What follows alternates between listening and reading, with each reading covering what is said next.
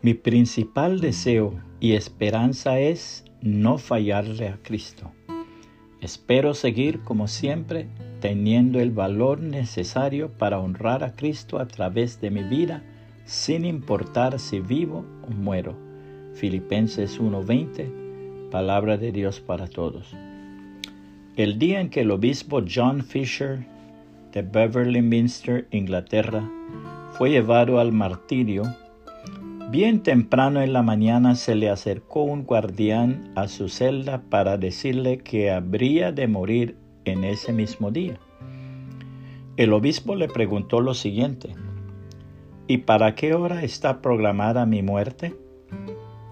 Para las nueve de la mañana, señor, le contestó el guardián. ¿Y qué hora es? volvió a preguntar el obispo. Cerca de las cinco de la mañana, respondió el guardián.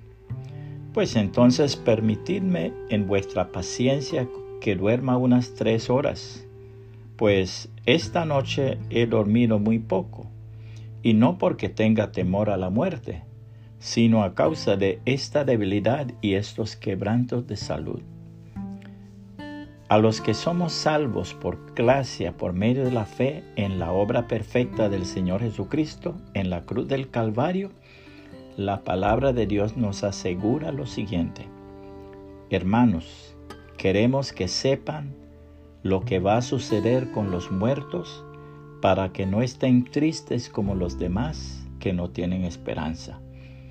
Creemos que Jesús murió y resucitó y de igual manera Dios hará que todos aquellos que murieron y creían en Jesús resuciten para estar con Él. Lo que anunciamos ahora es un mensaje del Señor. Los que estemos vivos cuando regrese el Señor, nos iremos con Él, pero los que ya han muerto irán antes de los que estén vivos el Señor mismo vendrá de los cielos. En ese momento dará su orden con voz de mando, de arcángeles, sonará la trompeta de Dios, y los que hayan muerto en Cristo resucitarán primero. Luego nosotros, los que estemos vivos en ese momento, subiremos a las nubes con los resucitados para encontrarnos con el Señor en el aire, y así estaremos con el Señor para siempre. Anímense entonces unos a otros con estas palabras. Primera a los tesalonicenses 4, 13 y al 18, palabra de Dios para todos. Puede compartir este mensaje y que el Señor Jesucristo le bendiga y le guarde.